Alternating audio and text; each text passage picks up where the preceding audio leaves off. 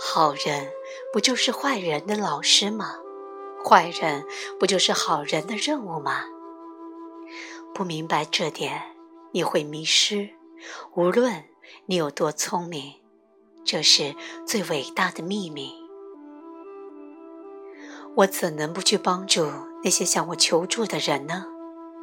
我爱人们本来的样子，无论他们认为自己是圣人还是罪人。我知道，我们每个人都超越任何分类、任何理解，除非你相信你关于他人的故事，否则你不可能拒绝他们。说真的，我既不接受，也不拒绝，我张开双臂，欢迎所有的人。这并不意味着我容忍人们做有害的事，或者容忍任何形式的不仁慈。没有人天生就坏。当一个人伤害另一个人时，那是因为他或他困惑了。这对普通人或监狱里头和我一起做功课的谋杀犯和强奸犯都同样如此。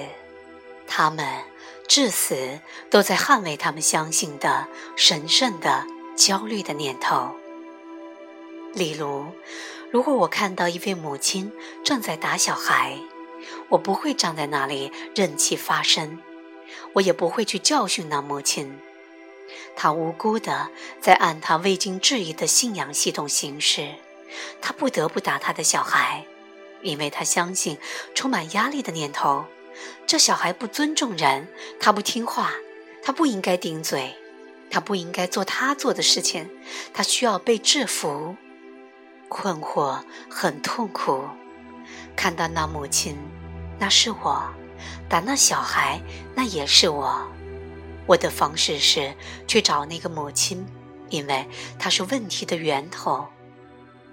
我也许会走上前去对她说：“我能做些什么吗？”或我知道打自己的小孩有多痛苦，我也打过，我了解那感受。你想谈谈吗？爱不袖手旁观，他清晰迅速的行动。母亲、小孩，他都爱。帮助那个母亲清理他的想法，也是在帮助那个小孩。我知道，从根本上说。我这样做，既不为了母亲，也并不是为了小孩。我这样做，只是为了我自己，为了我自己觉得对的东西。行动主义很个人，以我的经验，清晰的头脑再加上没有个人打算，会使它更加有效。对于承诺也是如此。我坚持我对别人的承诺，因为他们是我对自己的承诺。他们是我的事儿，他们和别人毫无关系。几年前，我在科隆时，我的一位德国的朋友，请我尽快赶去临终关怀中心。他快死了，他说，他最大的愿望就是希望能够我握着他的手。望着他的眼睛，看着他离去。当然可以，我说，我马上就来。那家临终关怀中心在另一座城市，有约一个多小时的车程。另一位德国朋友主动要开车送我去，可他私下的打算是趁我和那垂死的人坐在一起时，在市里办点事情。当我们。快到那家临终关怀中心时，他开始向路人打听怎样去他要去的地方。我提醒他，我有个承诺要兑现。他没有理我，而是继续问路。我轻轻拍了拍他的肩膀，直视他的眼睛，非常清楚地告诉他：“请开车，我现在就需要去那家临终关怀中心。”可他还是没有理我。大约五分钟之后，他问了路。继续开车把我送到那家临终关怀中心。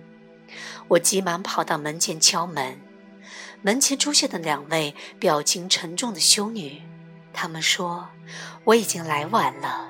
杰哈德刚刚死了。我想，哦，我来晚了。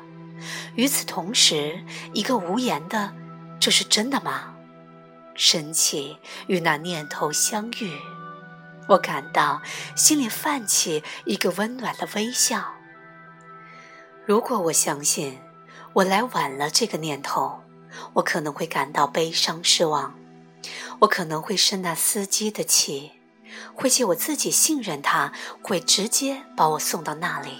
我甚至可能会为我在杰哈德死时辜负了他而悲痛欲绝。但我一直确信，现实的时间表好过我的。我已经尽力了，这显然是我该到达的完美时刻，既不太早，也不太迟。我告诉那两位修女，我想去杰哈德的房间。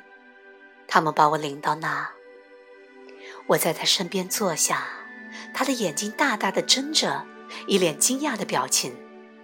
我握着他的手，和他坐在一起，在静默和美好中拜访了他。我喜欢坚持我的承诺。